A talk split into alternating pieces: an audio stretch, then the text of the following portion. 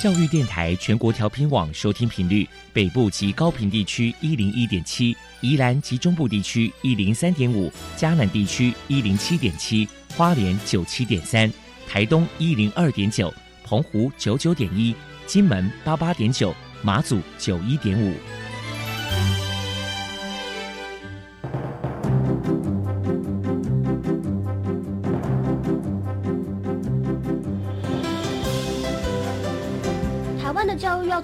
才能使孩子面对未来的社会呢？当我们期待学习者改变的同时，也期待教师的教学方法跟着改变，家长的观念也一起改变，一起携手协力同行。于林校长带您探索自发互动共好的十二年国教新课程，听见台湾教育的改变。欢迎收听国教协作向前行。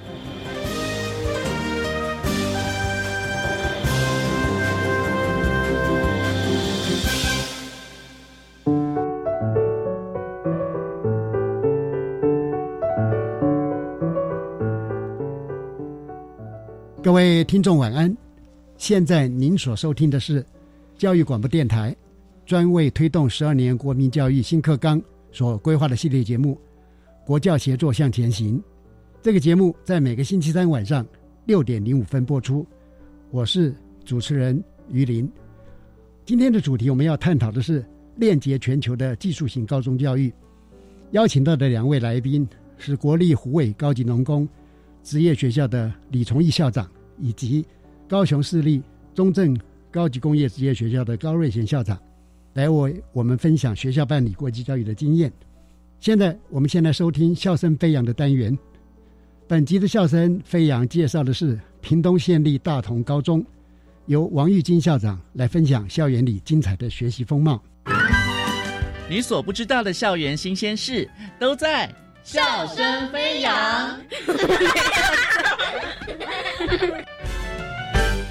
欢迎来到笑声飞扬，我是方如。今天呢，我们在单元当中哦，很高兴的邀请到了屏东的大同高中的校长王玉金校长来到节目当中，跟听众朋友们分享。玉金校长您好，你好，嗯，那首先呢，我们就要先请校长啊来跟听众朋友们分享一下，哎。大同高中究竟在哪里？能不能跟我们听众朋友分享一下？好的，方如以及各位听众朋友，大家好。全台湾北中南共有四所大同高中，我们是来自屏东的代表队。屏东大同高中坐落于屏东市和平路与胜利路交汇路口，临近屏东机场以及全台规模最大的日式群胜利新村，交通便利，生活机能健全，人文气息相当浓厚。那我们的校地面积总共有七点七公顷，是全屏东占地最广的学校。我们的前身哦是创立于一九六八年的大同国中，那在二零零一年的时候增设高中部，并且改制为完全中学。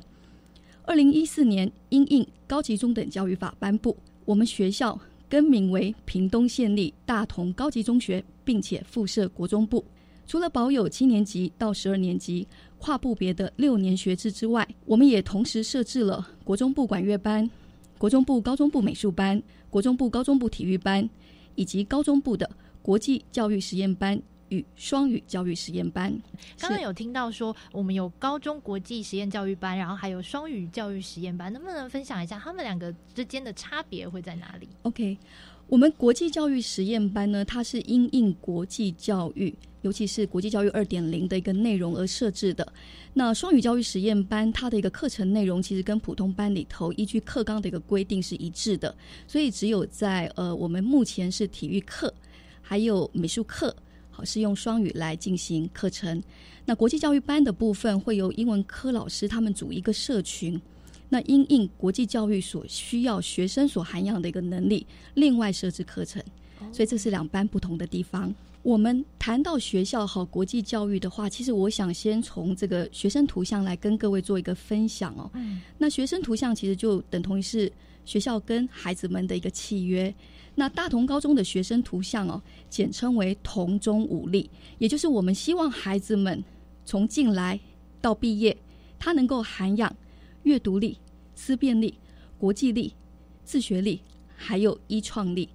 那所以国际力其实我们是把它放在这个重点培育的学生能力当中哦。那这样的一个国际力，其实我们会透过这个课程的一个发展，还有活动的一个办理哦，那让孩子们能够涵养出自我的国家认同，还有对不同文化还有生活方式的理解、包容以及尊重。那学生图像其实是各校因应十二年国教新课纲而提出来的。不过我这边要说明，就是大同高中的国际教育起步其实相当的早，早在二零零二年三月一号。我们就跟日本广岛世罗高校来缔结姐妹校的一个关系。之后，我们每一年都会有一个定期的互访，来加深两校的情谊。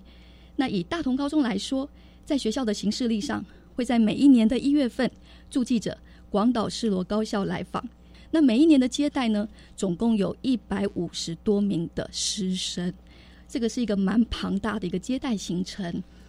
那其实这样的一路走来哈，其实也二十年了。那也因为有这样子大规模的一个接待需求，其实学校的老师也开始去思考，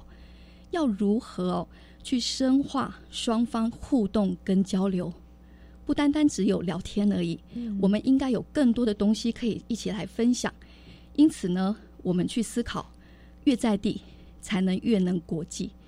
所以，一个清楚能够了解自我在地文化价值的人。他其实更有机会走向国际，成为世界的公民。所以学校是从两方面着手：第一个是教师社群，第二个是课程。所谓的教师社群，我在这边要介绍一个我们学校蛮有规模也蛮有知名度的社群，叫做下淡水溪旅行教师社群。这个成这个社群成军已经二十多年了。那它基本上呢是结合。不同领域的师资，那刚开始透过旅行来连接彼此的感情，所以他们不断的在屏东进行旅游、踏查。那每到一个地方，这个吃吃喝喝玩乐总是需要的，但是他们也会去找这个地方的历史文化的特色，然后去思考这些东西有没有可能运用在课程上。那再来是学生的部分，我们有一个大同青年军。这个是一个跨部别的一个学生团体。刚刚提到的教师社群，他们所发展出来的课程，因为在之前的课纲没有办法在正式课程当中运用，嗯，所以我们就是会在寒假、暑假办理营队活动。那在这个营队活动呢，其实就是在推展我们的国际教育。其实大同高中的国际教育基本上有三个主轴：第一个就是在地关怀，第二个就是运用科技。第三个就是接轨国际，我们透过课程帮助孩子了解自己、认同家乡，所以他们要懂的是屏东的历史、地理，还有族群的文化。接下来，他们可以运用自己的社群媒体，还有视讯的软体。呃，我刚刚有提到说，那个广岛世罗高校，他们每一年的一月份都会来到台湾毕业旅行，那会有半天的时间在大同高中。那我们的安排就是让这个孩子们入班，那所以每个班级都一定要想一些活动来接待这些孩子。常常就是刚开始碰面哦，可能呃不太熟的情况之下，要很热络也不太容易。所以我们后来的策略就是在课间，我们会运用视讯的一个方式，先让孩子们透过视讯来认识。哦，这一群人就是接下来明年一月份会到台湾来的呃日本朋友。那这样的一个视讯会聊些什么呢？就是聊聊屏东，屏东有什么样的特色，屏东有什么样的历史，屏东有什么样的一个文化。那当然，日本的学生也会在这个视讯的那一头介绍他们日本。所以我们会在课间，我们可能会有两到三次的视讯，来让孩子们先呃交流。那等到隔一年的一月份正式见面的时候，他们的情感就很容易融合在一起。所以，呃，大同高中的国际教育基本上就是在地关怀、应用科技，还有接轨国际。那这个接轨国际，我想再说明一下，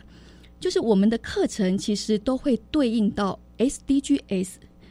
的美好生活目标。那包含就是呃，我们希望透过课程，呃，让孩子更能够热爱自然。呃清洁海洋，还有追求一个更好的生活，还有守护家园等等等。这个是我们大同高中国际教育的特色。是哇，真的听起来，我觉得你要能介绍出去，一定都是把你在地的特色可以摸熟了，而且能够表达出来，才有办法好好的去介绍。所以我觉得校长说的“你越在地，才能越国际”这句话，真的讲的非常的棒哦。谢谢。那我们在学校里面呢，其实还有做了非常多的努力，能不能请校长跟听众朋友分享一下大同高中这些其他的特色呢？我想哈，其实屏东大同高中有一个非常响亮的 slogan，就是“走进大同，感觉不同；走出大同，与众不同”。那我们屏东大同高中哈是全国唯一一个拥有四百公尺，同时有一百零一棵树木环绕的 PU 操场。那另外呢，在过去四年，我们的学生哈也在全国中等学校运动会当中拿下了十二金、十一银。九同的一个非常优异的成绩。那屏东大同高中是一所人文感觉非常好的学校。我们所努力的是建构一个安全、友善、和乐的学习环境，让每一个孩子都可以尽情快乐的学习与成长。那我们也从呃多元视野、科技运用、思辨能力、人文关怀等等面向，来拟定出一个宏观远见、全人教育的学校愿景，以及同中武力的学生图像。那我们希望的就是每一个同中的孩子哦，都能够充分运用阅读力、思辨力、依创力、国际力，还有自学力等等校本核心人能力，来掌握社会趋势、自我了解、适性发展。最重要的是要勇敢选择，自我实现。是，所以其实呃，同学们来到大同高中，其实就能够其实跟随着学校这样子的步伐，然后慢慢的你具备了这同中武力，然后其实在国际教育上面，你也能够在地关怀、运用科技，然后最后接轨国际。对，没有错。是，那今天呢，真的非常谢谢校长在节目当中和听众朋友们的分享，真的非常期待未来真的疫情结束之后，还有机会跟外国的同学们继续进行交流。是，谢谢方如，也谢谢各。各位听众朋友，谢谢校长。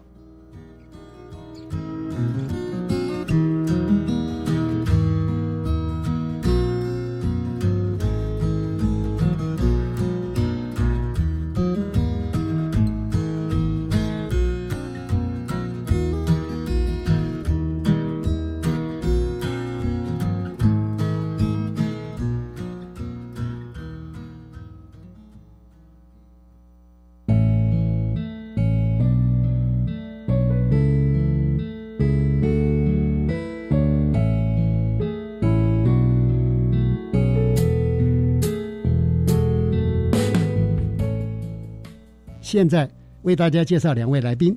首先介绍湖北农工李崇义校长。李校长是国立政治大学教育学博士，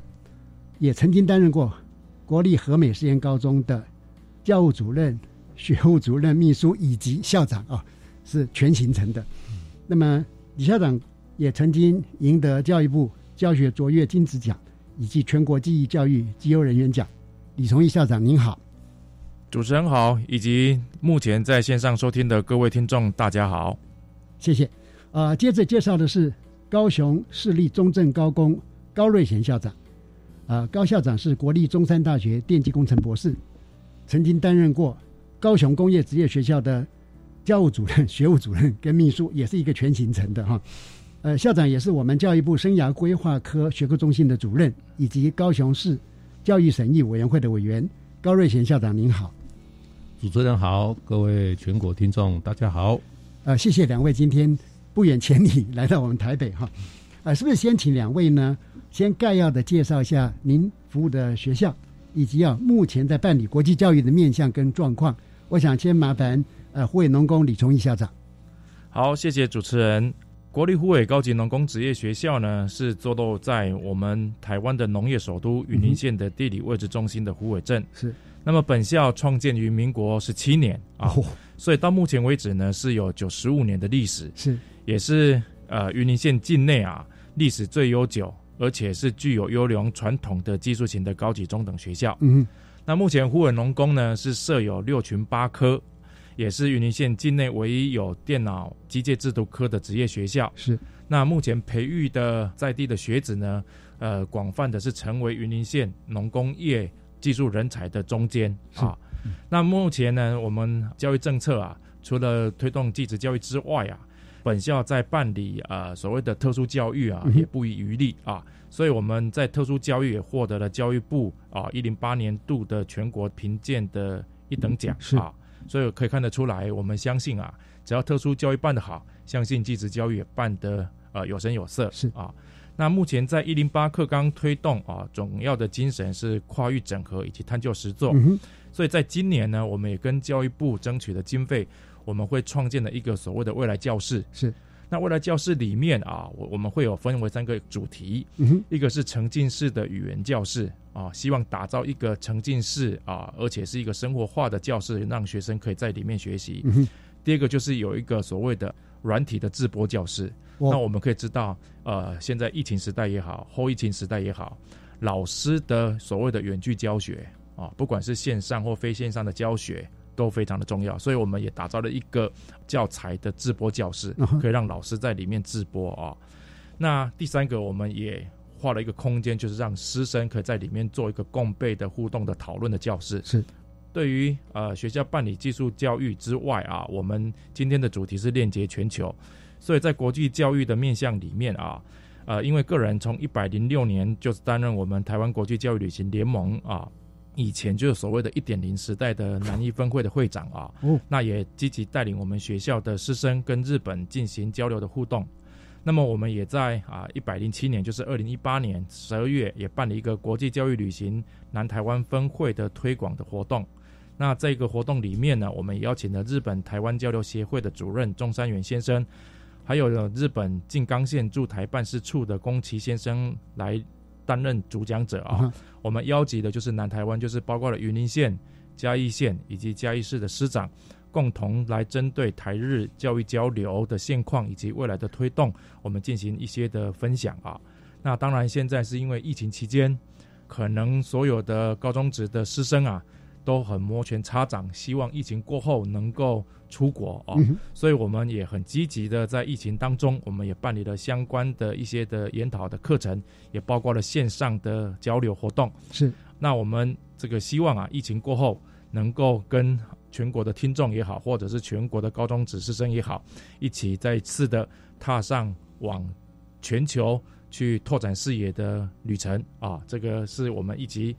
努力。大家共同去怀抱的这样的热情。好的，我们期待哈，呃，在疫情比较舒缓的时候呢，啊，校长能够带领我们的孩子，甚至于有效的学生哈，一起来进行真正的实体的国际教育的交流。那么，接着我们也想请高雄中正高工高瑞新校长来介绍一下贵校，也谈一下国际教育办理的概况。好，主持人以及各位全国的听众，大家好啊。那中正高工哈，它是一个算是中型的一个年纪的学校，怎么说呢？因为它六十七年那一年成立哈，然后现在目前它四十三年的一个学校，那不新也不旧哈。不过这个学校，我想充满着活力哈。那我们这个学校里面大概目前有十个工业类科的科目哈，还有一个综合职能科。嗯嗯。那学校里面呢，我们在所有的社课里面，我们有一个金属。工艺科，那基础工科是一个全国独一无二的一个稀有的科，是，但是它却是充满着学校的量能跟特色的科。哦，在我们台湾呢，有一个叫做世界赛的一个技能竞赛的一个训练的场地。那金属工艺科是我们台湾大概仅有我们中正高中有，所以我们就成立了这么一个全国世界赛一个训练的中心，在我们学校哈。那中正高工里面呢，其实既然是工业类科，所以跟高雄的产业就一直连接。那我们跟什么连接？跟中钢、跟中船，我们都有很多连接。甚至以前我们在整个建交合作的办理过程里面，中钢也是我们整个连接非常重要一个学校，跟他们的一个合作。那中船那边，我们就透过了产学系走合作这样的一个一个我们的教育政策哈，我们也跟就是台船哈，我们做了一个这么一个连接的一个课程，然后。学生未来他就是大学端，就是跟高雄科技大学的造船系，嗯，然后大学毕业之后就直接进入台船去做各种工作上，孩子就可以一条龙的学习。没错，一条龙。我觉得这个是一个很好。那我们一希望一直在架构这样的一个产期合作的一个方向来做哈。那钟正刚，我想他在国际教育方面的办理里面，哇，我们现在目前第一个是我要谈的是国际教育旅行或者是国际的一个参访，这我想大概我们绝对。不会少哈，那更重要是，既然是职业学校，所以我们在所谓的跟学生的海外的实习这边，我们做了一个很重要的一个活动，是我们就称为所谓的海外实习的国际交流。嗯，那这个部分呢是，等下我会详细来说明哈。不过这个部分我还是特别感谢我们以前的教育局局长啊，范训立范局长哈，把这个样的一个事情把它连接，让高雄市跟我们的。这个日本的明石高专做这个连接，而使得这样的一个透过国际交流的一个接触，让我们学生有海外实习的一个机会。我我想这是很棒的一个哈。那更重要是，我们也透过社团，我们社团里面，我们透过我们的 FRC 社团里面，我们让孩子跟国外的学校里面有更多的连接，甚至于让孩子到国外去比赛。是那让孩子在整个的机器人的研究里面，透过比赛跟交流的过程里面，让孩子在这边有所增进。那我想，这个是我们未来还更加努力的一个哈。OK，那我想时间的关系啊，我就先说到这边。OK，谢谢。好，很显然，两所非常优异的技术型高中哈，都能够从新课纲的精神，所以链接在地产业。但是呢，也不忘哈延伸到大学，甚至于延伸到国际教育方面哈。我想接下来我们就呃来请教两位哈。技术型高中非常重视产学合作，两位校长也刚刚也提到了，那么也致力培育国际化的人才嘛。那请问呢，学校在各群科融入哪些国际化的课程？是不是请湖北农工李崇义校长先来谈？好。啊，其实我们知道，技术型高级中等学校啊，就是以前我们所称的高职啊。其实我们都是希望能够培育学生，就是在专业技术上的习得。是，那更希望我们的孩子都能够在学校学习的是能够学以致用啊。那所以呃，我们湖北农工呢，跟在地的产业我们进行了产学合作啊。我们也配合教育部里面推动的政策啊，我们也开办了教育部第一届的所谓的呃智能铸造的专班啊。那就是结合中部地区的铸造业，那当然湖北农工除了工科之外，也有农科啊，也坐落在云林县啊农业首都，所以我们也配合云林县以及配合农委会，我们有办理跟一个啊湖北科技大学所办的这种所谓的农业科技合作的专案，就是所谓的大农场的产学合作。是，但是回到校园里面来，我们如何跟国际教育去做结合呢？其实我们可以去这样思考啊。其实课程呢，我们可以把它想象成是有结构化的授课的机制跟蓝图。那简单的来讲，课程可能在我们所有的听众来讲，每天的一到五的七节课，那就是所谓的正式课程。是，但是在那个正式课程里面，又有所谓的潜在课程跟非正式课程。那么我们对于正式课程，我们对于相关的群科啊，举例来讲，我们的商经科。透由英文课或者是专业英文的授课，我们学习所谓的专题制作，来办理英文的呃这样实作哦，或者是相关竞赛啊。那这是商经科的部分。是，呃，校长刚已经谈到说，对整个群科都有非常完整的一个课程蓝图啊。是，那是不是我们呃先听一段音乐之后哈，再来继续请教校长？那么在各群科里面是如何融入那些国际化的课程？好。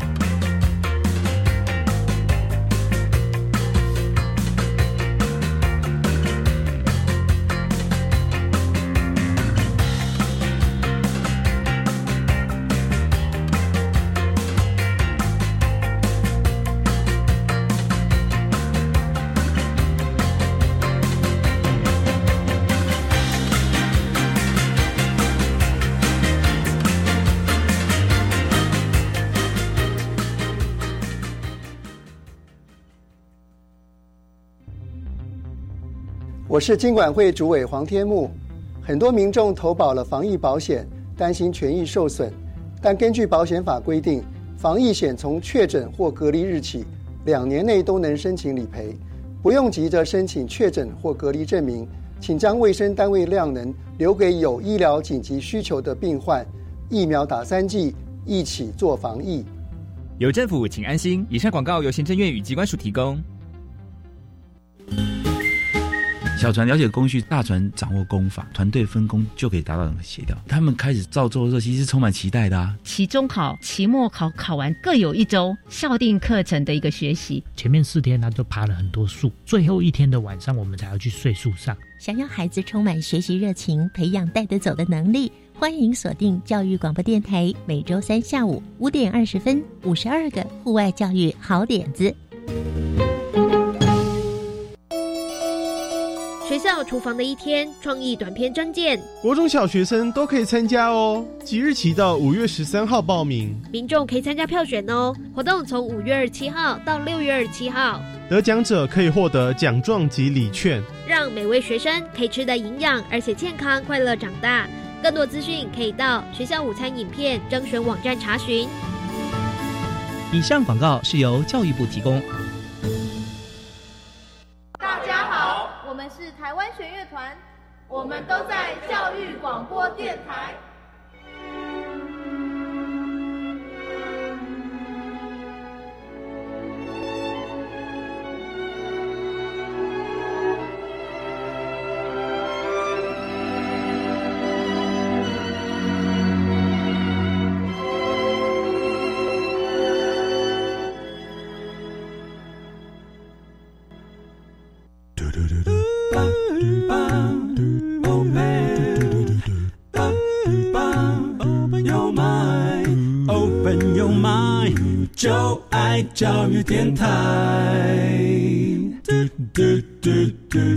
各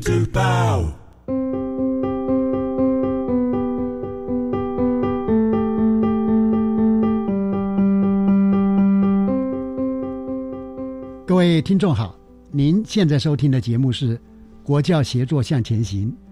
今天的主题是链接全球的技术型高中教育。我们在现场访问的是湖北高级。农工职业学校的李崇义校长，以及高雄市中正高级工业职业学校的高瑞贤校长。呃，刚才我们谈到说如何把群科融入国际教育的课程，是不是请呃李崇义校长呃继续把那刚刚跪下的状态呃给我们说明？好，谢谢主持人。我们刚刚有提到哈，就是说其实一零八课纲推动啊，其实很重要的一个概念啊，就是希望能够。所谓的呃素养的学习啊，那其实素养的学习，白话的来讲，就是说让学生具备生活中能够在未来的生涯或者是社会里面具备这样子继续啊工作。或者是这个解决问题的能力啊，所以我们在学校啊各群科融入国际化的课程呢，除了我们所谓的正式课程排定这样子的英文授课之外啊，我们更重要就是说，在这个各个群科的实用技能里面有没有跟可能科技大学端或者是跟国际化的课程所接轨的啊？但是特别要跟大家分享的就是说，哦，我们六群八科啊，除了各个群科都有自己的课程结构规划之外。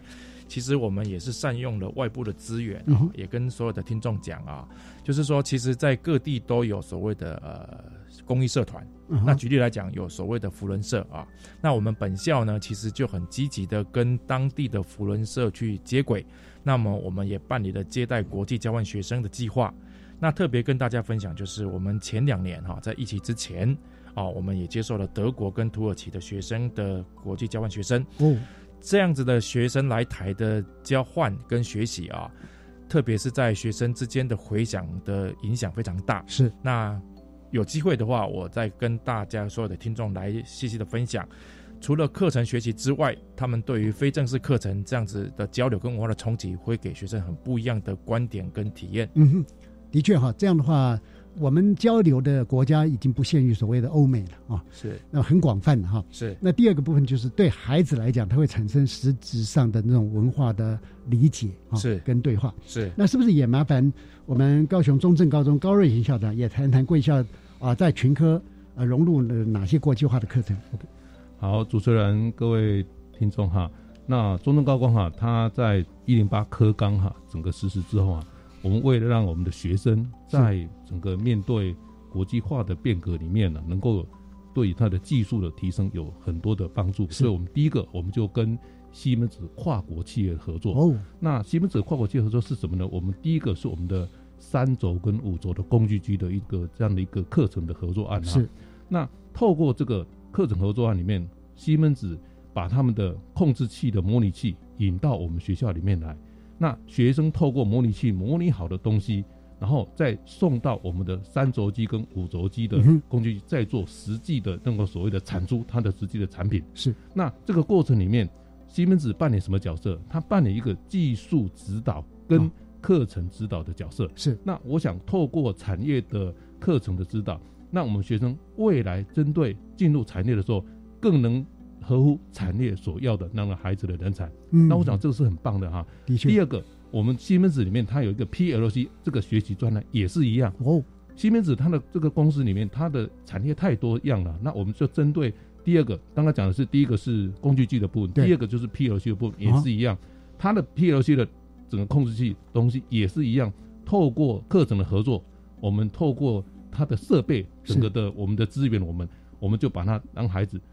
面对未来产业需要的 PLC 人才，也透过这个课程把它完成。是是。那这个过不管是工具机的合作案，或者是 PLC 合作案，他们西门子很严谨啊。什么严谨法呢？他们有所谓的那个等级的检验通过的一个要求，也就是说，你要到学习到几小时，透过什么样一个检验来通过那个，也就类似证照的通过的合格。那换句话讲说，你们的孩子完全按照他们的 SOP 来操作，是那减证也完全符合那个条件。那我要跟主持人报告，就是说，这样的一个过程，在德国西门子他们的收费是很高的。哦，但是我们的孩子透过我们这个计划案，高雄市这个计划案，它的整个的过程的所需要的费用完全是免费的，由学校来主动提供，跟我们的教育局来提供这样的一个计划，所以我就觉得对孩子是很棒的一个。嗯嗯。所以我觉得这个变成在跨国的一个所谓合作过程里面，我想这是一个非常典型的一种合作的一个案例，我觉得很棒哈。嗯。那第三个也是刚刚李校长谈到，他们有所谓的铸造班的产期合作，我们中正高工也在今年也开始做我们南部地区铸造班的产学习走合作。是是。那未来孩子他们可能大学段就是进入高科大的模具工程系，那他们的未来的产业就是我们南部地区的铸造方面的产业。是那我想现在铸造走向的是智慧制造的铸造，而不是传统的那种所谓的很不好的环境的那种铸造。是是所以我想工厂需要提升，嗯那人才怎么来？一定要透过训练，谁训练？高中职端跟科大端的连接，这样来做。我想这是未来我们希望哈，在整个我们一零八课纲技术型高中啊整个的课程引领里面，一定要跟产业多合作，而且让孩子走出去，而且他出去之后，大学毕业他就可以直接跟产业互相连接的一个能力存在的训练，大概是这样子哈。所以听过两位校长刚的说明哈，我觉得我们的广大的社会大众对于升学选校，也许可以有一些另外的思考。就是说像现在的呃技术型高中，它跟国际、跟产业或者是国际产业的接轨哈，已经是扎扎实实的在做。是。那因为我们也很知道说，国际交流跟这个教育旅行哈也是非常重要嘛哈。相信两所学校一定也进行过这些国际呃交流跟教育旅行啊，是不是可以谈一下从媒合、洽谈、规划一直到成型啊，有哪些啊经验可以跟我们有效或者社会大众来分享？呃，请李崇义校长。好，谢谢啊。其实现在我们都可以知道啊，是全球化跟地球村的时代啊。那在学校里面也是一直很努力的去进行这种啊国际教育，或者是说我们把这样子学生带领他们去拓展国际的视野啊。那举例来讲哦，其实。这两年我们当然是饱受疫情之苦啊，嗯但是在疫情之前呢，我们学校啊接待日方呢，其实啊也有一些的丰富的经验啊。嗯虽然学校是坐落在我们啊台湾的算中南部啊云林县，不过呢这几年呢也极力的跟日方或者是其他韩方的好朋友去推荐。为什么？因为我们台湾有一个非常好的交通便利措施，就是高铁。是我们就打造的一个所谓的台湾一日生活圈。对对特别也跟日韩的好朋友去说明，从台北搭高铁到云林，可能只要一小时的时间。是是更重要的是，我们学校坐落在云林的高铁站，只要车程七分钟。是所以就是这样，交通便利也促进了日韩的好朋友能够愿意离开台北到中部来看看我们学校。那么我们接待日本的经验里面啊，特别是有一个地区啊，就是北海道。嗯那北海道它其实是以农业为主，而且是以诺农业为主啊。是是那跟我们学校的发展背景有点相似相像。哦嗯所以连续啊，在疫情之前连续的两年哦，北海道有两所的高校一直每年定期的来学校来参访，嗯那来参观我们学校的这个农农业的发展哦。那当然，学生看到了我们自己养鸡、养鸭，嗯还有喂猪，他们的体验是非常新鲜跟好奇的 哦。是那当然，我们学校还有食所谓的食品加工科啊那所以我们除了北海道之外啊，我们日本关西地区就是包括了京都、大阪有一个高校的校长团，大约有三四个校长来学校参访。那目睹了学校的一些的发展，我们安排了三个面向啊。第一个呢，是我们学校也是啊云林县唯一的制造实验室，所以我们也让这三十位的高中职日本的校长来亲自体验这个制造实验室的工作 啊，让让校长们也去感受一下我们台湾的这个素养导向的课程跟学习。是 我们就是一个 maker 啊，就是让他们亲自去体验，这是第一个面向。第二个呢，也让呃校长去看看，因为我们是农工学校，所以呢，我们也让学生亲自去进行所谓的耕耘机的操作。更重要的耕耘机操作是女同学，嗯。所以每个校长都发出那种、哇 那种非常不可置信的这个这样子的惊叹声啊。那第三个也跟大家分享，就是说，因为我们是农工学校，也有所谓的食品加工科，所以我们安排参访之后啊，这个日方的好朋友在我们的路线的设计之下，我们就有呃食品加工就端出我们的这个当天的秘密武器，就是一人一杯的芒果打成的冰沙，哇，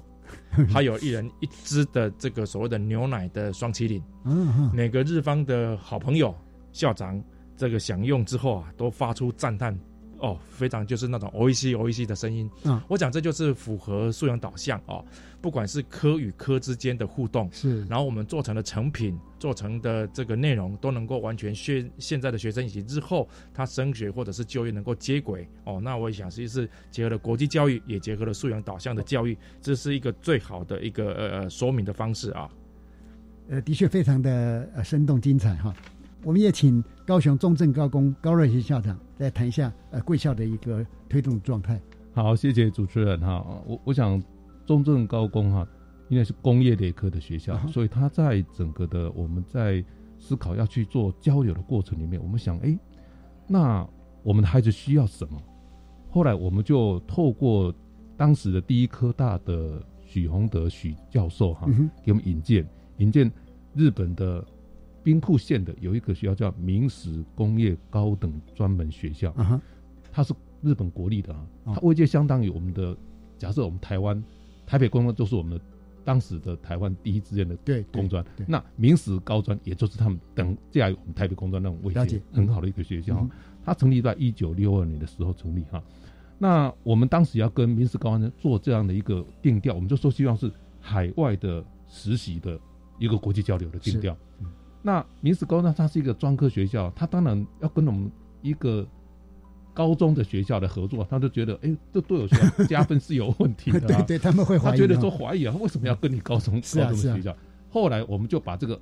位阶往上升，嗯透过当时我们的教育局局长范俊立局长的一个媒合哈、啊哈撮合，我们把整个位阶提升到高雄市政府教育局、哦来跟明史高专签这个案。对对对哇，那这个案子就非常大了。嗯，这个也是一个很棒的一个国际交流的经验是。嗯，我觉得各县市应该可以朝这个方向是是让它更好。那当时我们在做这个的时候，后来整个签约完成之后，整个这个路都通了嘛，啊通了之后，那第一年开始，虽然是高雄市政府教育局跟他签的案，但是嗯没办法扩及到全部的各级学校或者高中职的学校，啊那就由中正高代表第一年跟他们开始做交流的整个的计划的安排啦，或者对话啦，或者是严厉啦，怎么弄？啊那我们从第一年我们就带了出去啊，所以从一百零六年开始到一百零七到一百零八，嗯。疫情还没有阻挡我们交流之前，我们已经三年跟他们合作。是，那我们的学生每个每年的暑假七月开始，嗯。大概将近有一个月的时间，大概都七到十位的学生对，来做这样的一个所谓的这个交流的一个行程哈。嗯那我们透过各种安排，包括学校内的甄选，或者是行前的语言训练，或者是我们到日本之后，他的课程安排跟日方做一个很完整的安排之后，整个定调，我们再整个孩子带出去。是所以我们做好做足的准备，孩子出去已经做好准备，怎么学，要如何学，学什么。或者我们要看什么，完全都掌握在我们的整个掌握之中。那我想学生一个月回来之后，充满着非常多的学习的经验的，是而且是都希望分享给我们高雄市所有其他学校。嗯啊，OK，我先做做这样的一个说明啊。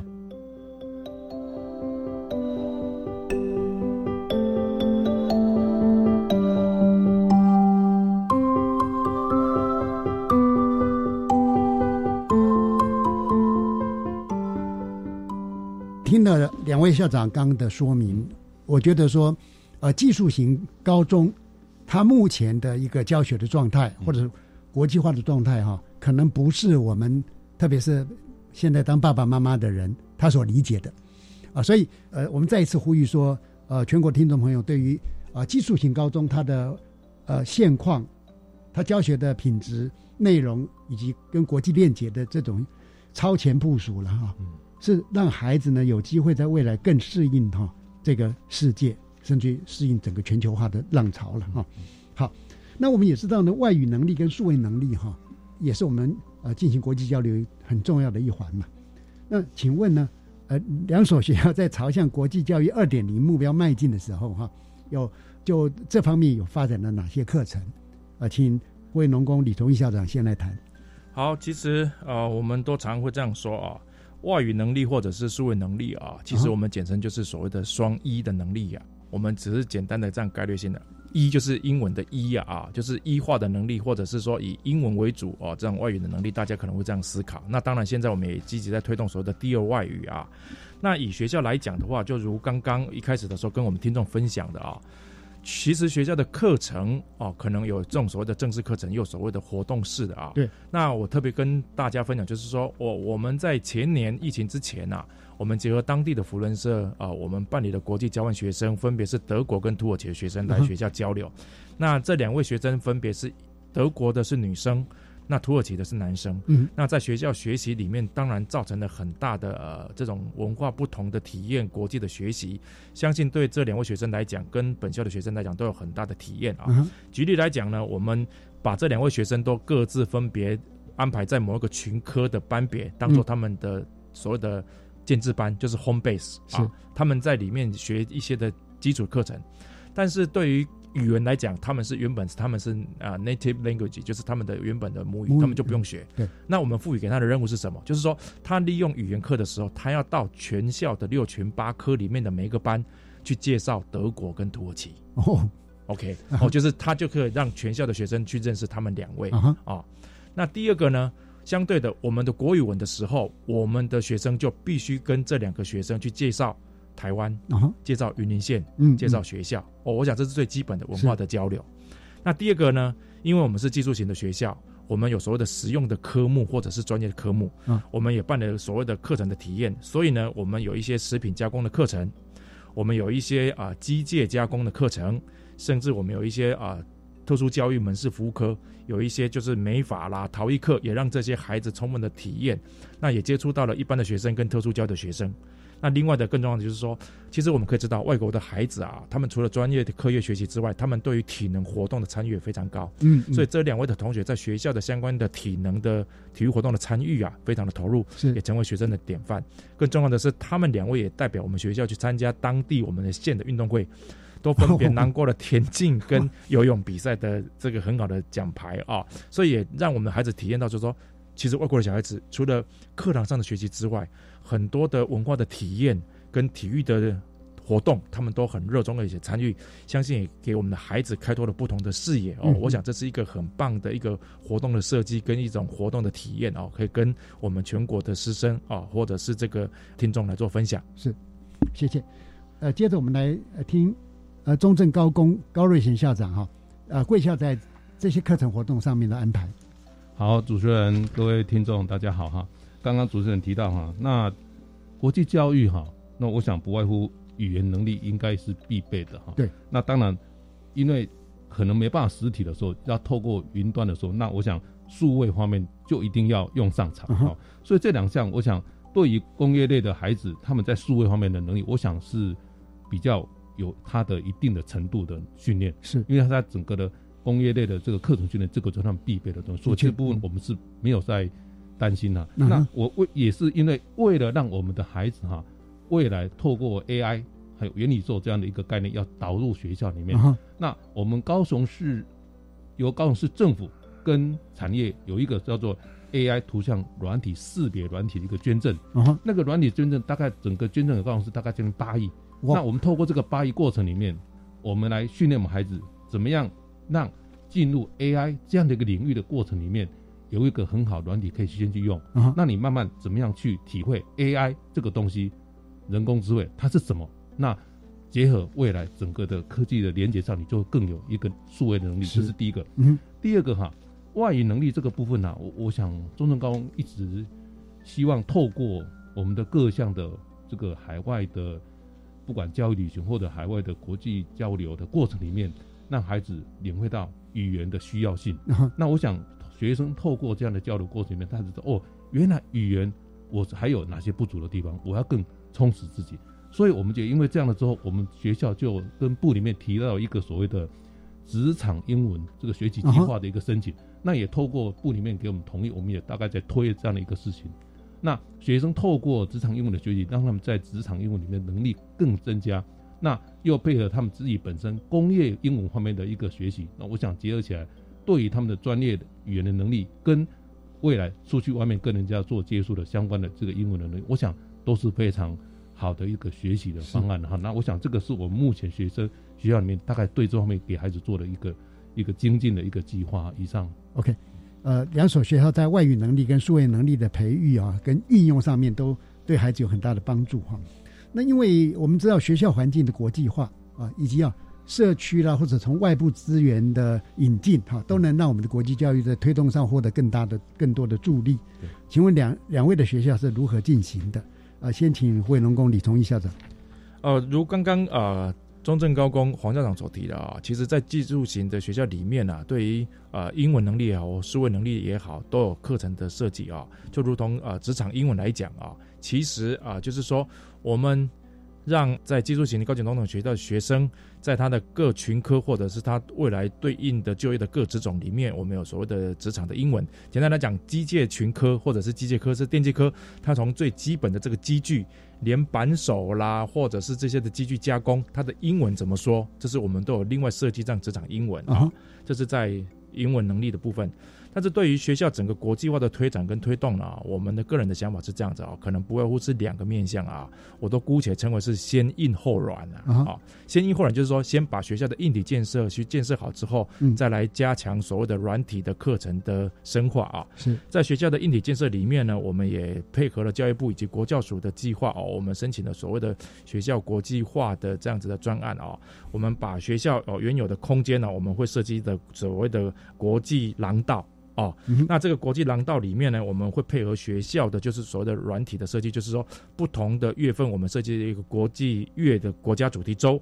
来介绍各个文化哦，我们搭配这样来设计。那当然，我们也配合未来，我们有一个所谓的未来教室，我们在未来教室里面就会办理这样子的主题，或者是说这样子的呃沉浸式的教学来进行啊。我想就是说，在于学校的发展来讲啊，我们就是用从硬体的去扩增学校的实境学生的感受，那软体的部分就是借由老师的课程的教学，让学生都能够在这样的教学之下，能够慢慢的去接受所谓的国际化的教育啊。嗯，我想也听听我们高雄中正高工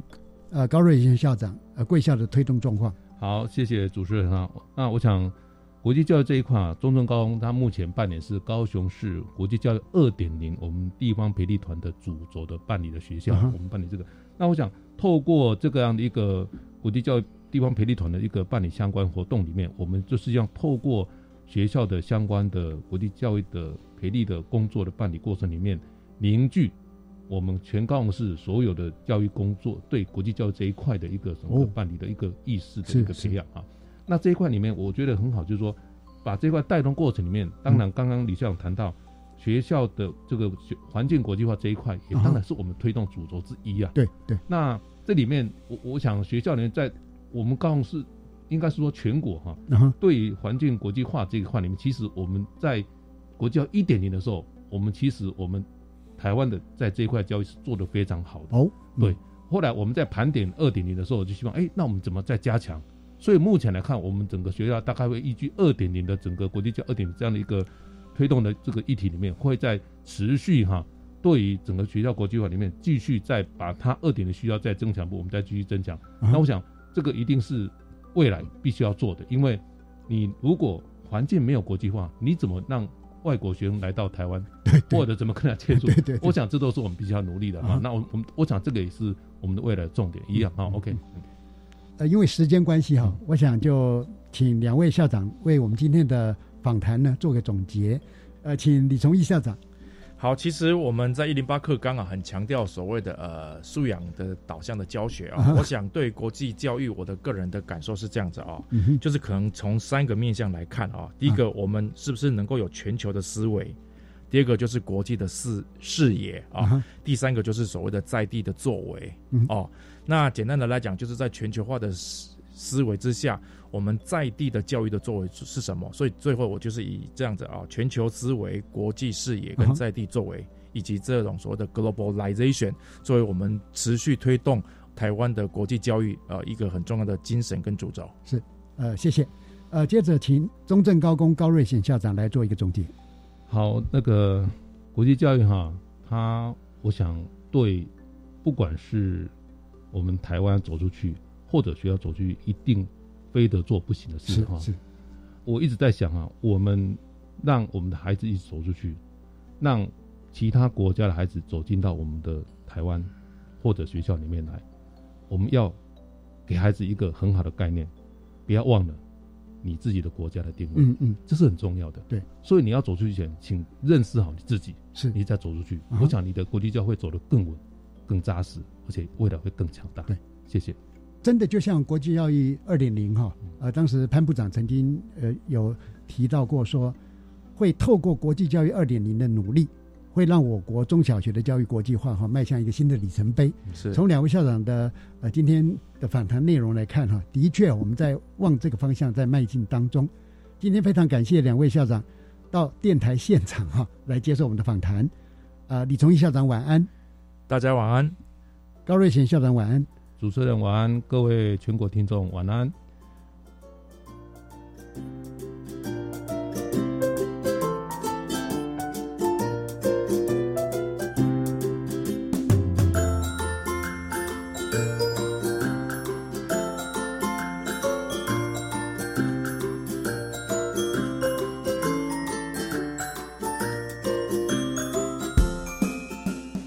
各位听众。国教协作向前行这个节目，在每个星期三晚上六点零五分播出。下星期三将由本节目另一位主持人谢若兰老师为您服务。下一集我们要为您介绍的是高中的国际教育之路，欢迎您再次准时收听。再会。